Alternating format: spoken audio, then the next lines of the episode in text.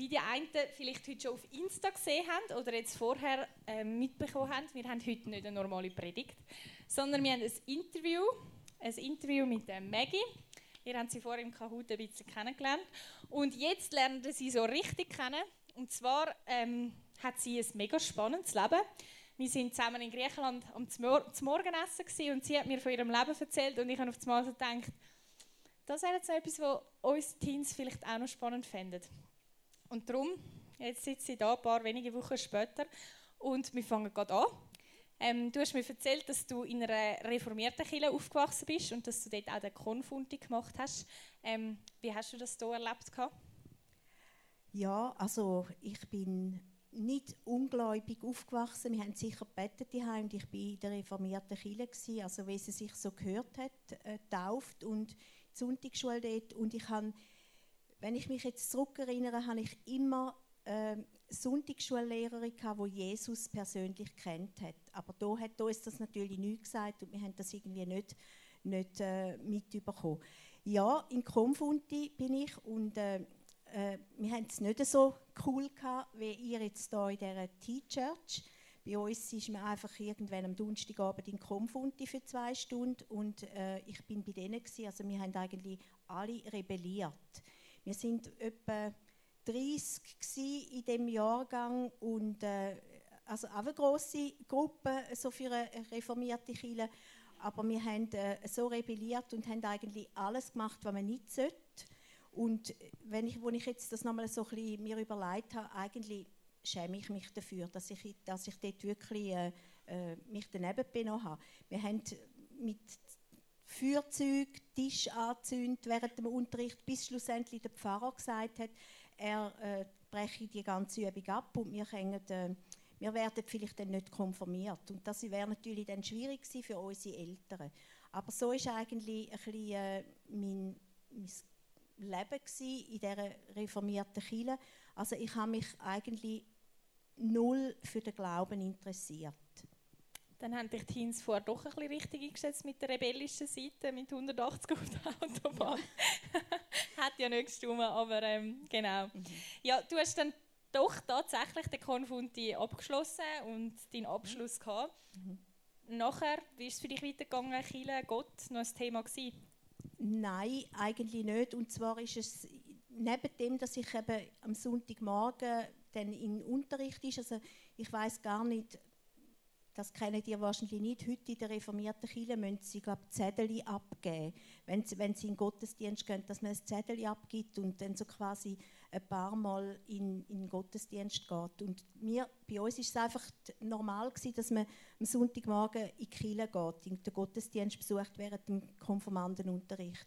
Und ich habe zum Mittag mit meiner Mutter noch, ich bin in eine, in eine andere Chile mit meiner Mutter noch, weil sie ist neben der reformierten Landeskirche ist sie noch in eine neuapostolische Kirche. Das ist eine andere Glaubensgemeinschaft gewesen. und dort habe ich mit und ich glaube, das hat mir eigentlich noch ganz den Verleider gegeben, dass, ich, dass es irgendwie wie ein Druck war, also dort auch noch, dort gehe ich auch noch und wenn ich mir jetzt das nochmal überlegt habe, es gar nicht unbedingt die Kirche, die mich abgestoßen hat, sondern es sind eher die Leute. Gewesen. Es war so ein eine andere Gesellschaft, gewesen, weder dass ich dass, dass unsere Familien oder ähm, es war nur meine Mutter und ich und die Schwester, die gegangen sind, wo, wo dort weniger so dazu gepasst haben.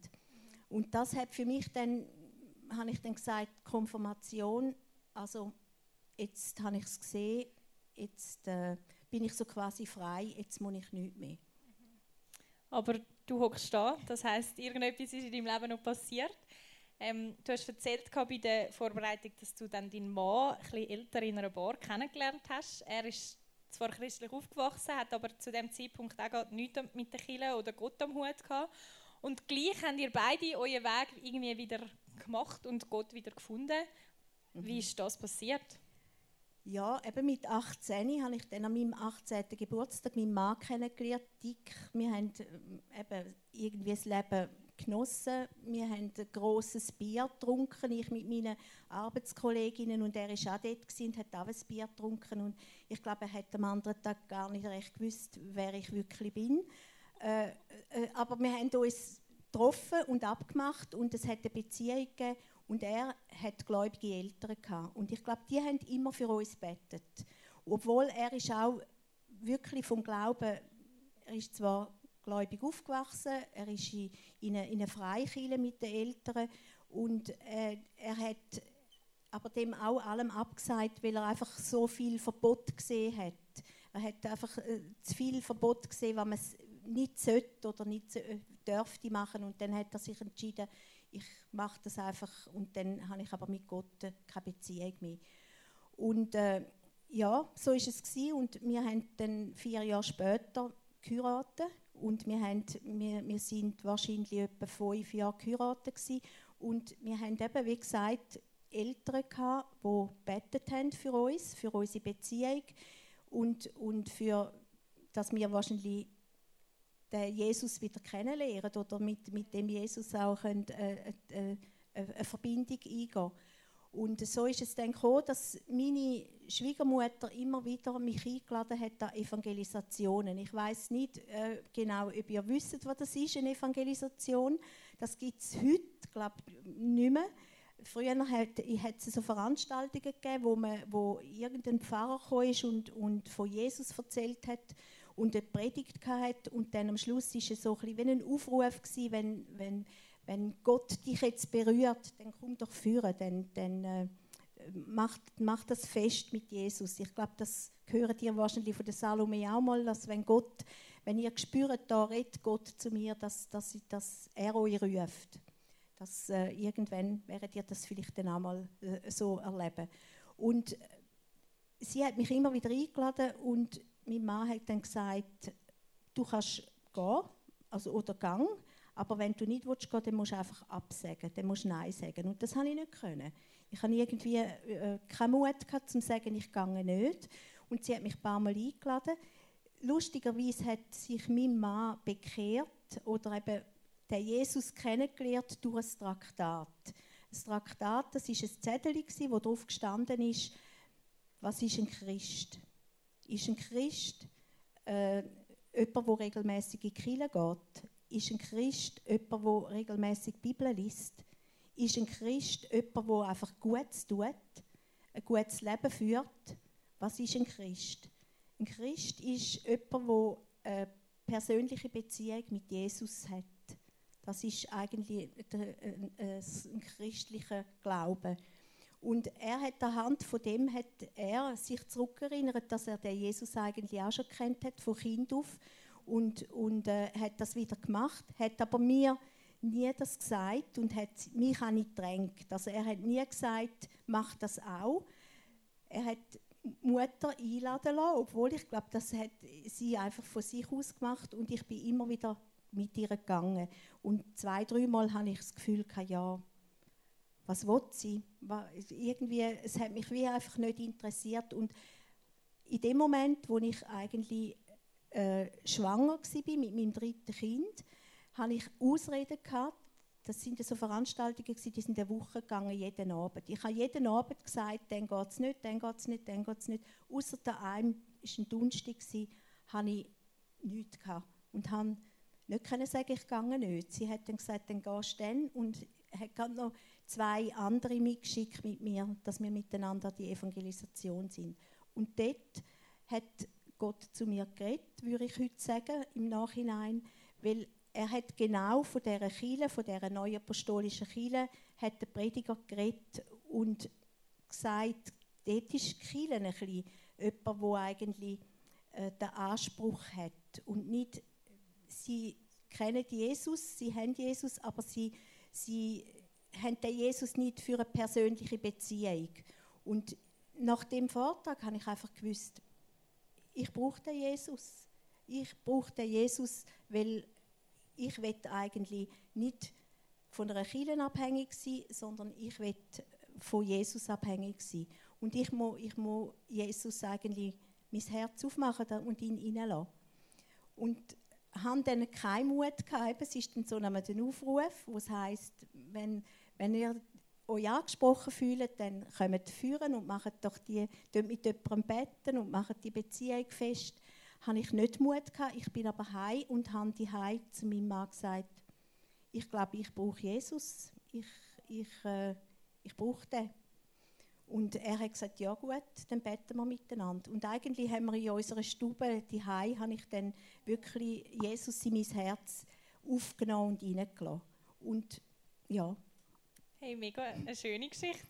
Richtig schön, das zu hören, wie du Jesus erlebt hast, wie er ja, dir gesagt hat, dass er dich will. Ja, genau. Du hast vorher kurz gesagt, du warst gerade schwanger mit deinem dritten Kind mhm. und du hast dort bei dieser ganzen Geburt noch ein mega spannendes Erlebnis gemacht. Genau. Erzähl uns das doch noch. Ja, ich bin, also das ist etwa vier Wochen vor, vor dieser Geburt von meinem dritten Kind und äh, ich habe eigentlich immer gute Geburten gehabt. Ich hatte immer den gleichen Arzt gehabt. Ich hatte zweimal dann die gleiche Hebamme gehabt. und äh, ich bin im Spital und es ist einfach nicht vorwärts gegangen. Und der Doktor hat dann gesagt, ja, er geht jetzt noch zu Mittagessen mit dem und dem. Und, und ich habe gedacht, hm, und ich muss da leiden und, und, äh, und irgendwie am liebsten will ich einen Kaiserschnitt. Und wir haben dann gehört, ein Krankenauto, einfach die Sirene vom Krankenauto und sind dort in dem Gebärsaal hinein und in dem Moment sagt mein Mann so zu der Hebamme, da hat es noch andere äh, Schicksal oder andere Probleme um. Und dann macht es bei der Hebamme Klick und sie sagt, sind ihr gläubig, kennen ihr Jesus? Und mir, ja, ich gesagt, eigentlich ganz neu, ich irgendwie eine neue Beziehung eingegangen mit Jesus und dann sagt sie, dann beten wir. Und dann beten wir und, und das Kind kommt auf eine normale Art, also es kommt normal auf die Welt und es gibt keinen Kaiserschnitt. Und ja. Und, und dann ist es wirklich so gewesen, dass, dass, äh, dass denn das normal auf die Welt gekommen ist. Und das Schöne ist, das haben wir dann erst viel später gehört, wo, das ist dann unsere Susanne, eben unsere dritte Tochter, die, wo die grösser war, ist sie in einer Bibelstunde. Das ist so äh, wirklich Sonntagsschule gewesen, einfach in, in einem Haus bei, bei einer Frau, die biblische Geschichten erzählt hat und unsere Kinder sind gegangen und dann ist der Name von der Hebamme immer wieder auftaucht, dass auch für die Hebamme eigentlich eine Gebetserhörung war, dass sie das erste Mal bei einer Geburt erlebt hat, dass Gott wirklich eingreift. Und für mich ist es natürlich wie ein Liebeszeichen von ihm, dass er, weil ich habe keine so eine bewegende äh, Geschichte hinter mir gehabt, dass ich hätte können sagen, ich habe mich so völlig verändert. Aber ich habe gewusst, da ist ein Gott, der hilft, auch in, in, in schwierigen Zeiten. Danke vielmals fürs Erzählen, mega schön. Ihr habt hier eine neue äh, junge, kleine Familie da gestartet und ich kann mir vorstellen, dass der Glaube, wo ihr ja irgendwie beide frisch wieder drin sind, eure Familie, eure Ehe, euch selber irgendwie verändert hat. Wie hat sich das gezeigt in eurer Familie und Ehe? Also es hat sicher Sachen gegeben, die wir müssen aufräumen mussten. Also es hat sicher viele Gespräche gegeben, weil wir haben beide natürlich nicht irgendwie einfach so eine, eben das, wir sind vielleicht nicht mit 180 auf der Autobahn gefahren, aber wir haben nicht einfach so das, das, das normale gerade Leben gehabt. Und da hat es natürlich auch viele Tränen gegeben, aber wir haben in dem allem ihnen immer wieder dürfen sehen, wie, wie, wie der Halt eigentlich Gott und Jesus uns den Halt gibt, dass er eigentlich der ist, wo wir können, ja, unser Fundament darauf bauen. Und das haben wir immer wieder erlebt. Und ja, in, in, in Schwierigkeiten und in, in, weniger guten Zeiten. Und ich muss sagen, wir haben ziemlich gleich haben wir Kontakt zu anderen Gläubigen äh, Leute gesucht und haben mit denen so Kleingruppen und, und einfach Gemeinschaft gehabt. Und das hat sicher auch viel geholfen, dass wir, dass einfach noch Unterstützung haben von anderen Leuten. Gerade noch ein bisschen Werbung für unsere T-Base-Gruppen. Es lohnt sich also, in Gemeinschaft mit Leuten unterwegs zu sein, ähm, an das Gleiche glauben. Hat auch die Maggie ihrem Glauben unterstützt. Jetzt bist du doch schon ein paar Jahre mit Jesus unterwegs, hast die Beziehung mit Jesus und was würdest du sagen, was hat sich verändert über die Jahre oder vielleicht auch eine Ansicht oder eine Art und Weise, wie du das Leben mit Jesus teilst? Also ich bin sicher, ich bin mir ganz sicher, dass ich, äh, dass ich zu Jesus gehöre. Also irgendwie, äh, und ich kann ihn immer wieder können erleben durch in, in, Schwierigkeiten. Auch, wir haben immer wieder schöne Momente erlebt. Wir haben aber auch immer wieder einmal äh, Sachen erlebt, wo wir wirklich müssen mit ihm ringen oder ihn, ihn gebraucht haben. Also eins war, wir sind eben eine junge Familie, gewesen, wir hatten ein eigenes Haus. Gehabt. Äh, mein Mann hat auf der Bank geschafft, er hat die Stelle gekündigt, weil er einfach den Eindruck hatte, er müsse weg von der Bank. Und ich habe gedacht, ha, wir, wir leben ja eigentlich von der Bank. Und dann war die Frage, ja, können wir weiterhin in unserem Haus bleiben oder nicht? Und dann ist mir so bewusst geworden, Gott will ja nur das Beste für mich und das Beste für unsere Familie. Und wenn er das Gefühl hat, das Haus sei nicht mehr für uns, dann hat er uns etwas Besseres. Dann, und das ist dann irgendwie auch ein Trost und ein Halt gewesen, dass ich auch sagen er meint er es gut mit uns und er will das Beste für uns. Also muss ich mich ja nicht sorgen. Er, er, und mittlerweile, also wir sind heute noch in dem Haus. Mega cool. Mhm. Hey, was würdest du jetzt all denen, ich meine, die Wahrscheinlichkeit ist, ist klein, dass du äh, nochmals die Möglichkeit hast, um vor 80 Teens, außer du kommst nochmal, ähm, etwas erzählen. Was würdest du ihnen so noch als weiser Rat von der Maggie mhm. mit auf den Weg geben, wo du sagst, hey, das habe ich jetzt über meine vielen Lebensjahre gelernt? Also ich würde euch sagen, äh, wichtig ist, dass ihr ganz persönlich wirklich, wenn ihr spürt, der Jesus oder der Gott klopft an mein Herz, dass er wirklich eine Beziehung eingeht mit ihm, weil das, das ist einfach, das lohnt sich und, und wenn, wenn, mal, wenn er durch Höchst oder durch Tiefs geht, dann habt ihr einen Halt. Ich würde euch sagen, hebt euch an dem Jesus, auch wenn es wenn es Schwierigkeiten ist, wir haben es gesungen, wir können ihm alles vor die Füße werfen. Ja. Also wir, wir, wir können ihm alles sagen, wir können ihm unsere Nöte sagen, wir können ihm unsere Probleme sagen und das will ich euch sagen. Und suchen die Gemeinschaft mit, wie Salome schon gesagt hat, mit anderen. Dass ihr auch mit anderen könnt darüber reden könnt, weil dann ist es wie auch einfacher und äh, man sagt es so schön, es gibt glaube ich ein Lied, wenn zwei oder drei in, in, in deinem Namen zusammenkommen, also im Namen von Jesus, dann ist er mitten unter uns oder unter euch. Und das ist irgendwie das, das will ich euch mitgeben. Und ihr, ihr habt so eine coole Church da. Also ich bin begeistert. Ich bin das erste Mal da unten heute und äh, ich finde so einen guten Ort und wenn ihr euch da investiert, dann, dann hebt euch fest dran. Auch wenn Menschen, unsere Mitmenschen uns mal enttäuschen, aber ich glaube, Gott enttäuscht uns nicht. Und wenn ihr euch an dem hebt, dann könnt ihr auch mit einer Enttäuschung von Menschen umgehen. Und wir haben in der Kirche festgestellt, wir sind eigentlich 30 Jahre jetzt in, der GVC und, uns, und haben uns eigentlich immer investiert in die Kirche und haben so Beziehungen bekommen und, und die sind einfach trägend, die, die verändern Leben. Und da will ich euch sagen, hebt euch nehmt fest und bleibt dabei, gebt nicht auf, wenn es einmal ein bisschen Schwierigkeiten gibt merke, du hast da noch viel weise Worte auf Lager. Danke dir viel, viel mal, dass du dir Zeit genommen hast, auch schon im Vorfeld als Vorbereiten dich mit mir getroffen. Also es ist, du hast dir da wirklich Zeit genommen und das schätze ich und mir mhm. würde ich sagen, oh mega. Danke viel, viel mal. Bitte, ist gern geschehen.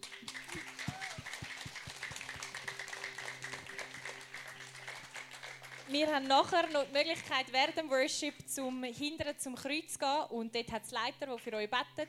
Und die Maggie Städte, sie tut auch sehr gerne für euch beten. Ihr müsst nicht irgendetwas Grosses haben, wo ihr sagt, ich brauche ein Wunder, also dürft ihr auch. Aber ihr könnt auch dort hinterkommen, wenn es einfach etwas Kleines ist. Es muss gar kein spezifischer Grund sein, sondern ihr könnt einfach sagen, hey, ich will ein Gebet. Vielleicht von der Maggie, vielleicht sonst von irgendeinem Leiter. Und dann äh, sind mutig. Ich weiß, es braucht einmal ein bisschen Überwindung, um dort hinterlaufen, aber dann macht das. Und vielleicht könnt ihr auch so etwas erleben, wie Maggie gesagt hat, dass Gemeinschaft unter Christen einander treibt oder dass ihr wie merkt, hey, der Jesus, der ruft mir jetzt ganz persönlich. Und das wünsche ich euch allen. Und jetzt singen wir noch mal ein paar Lieder.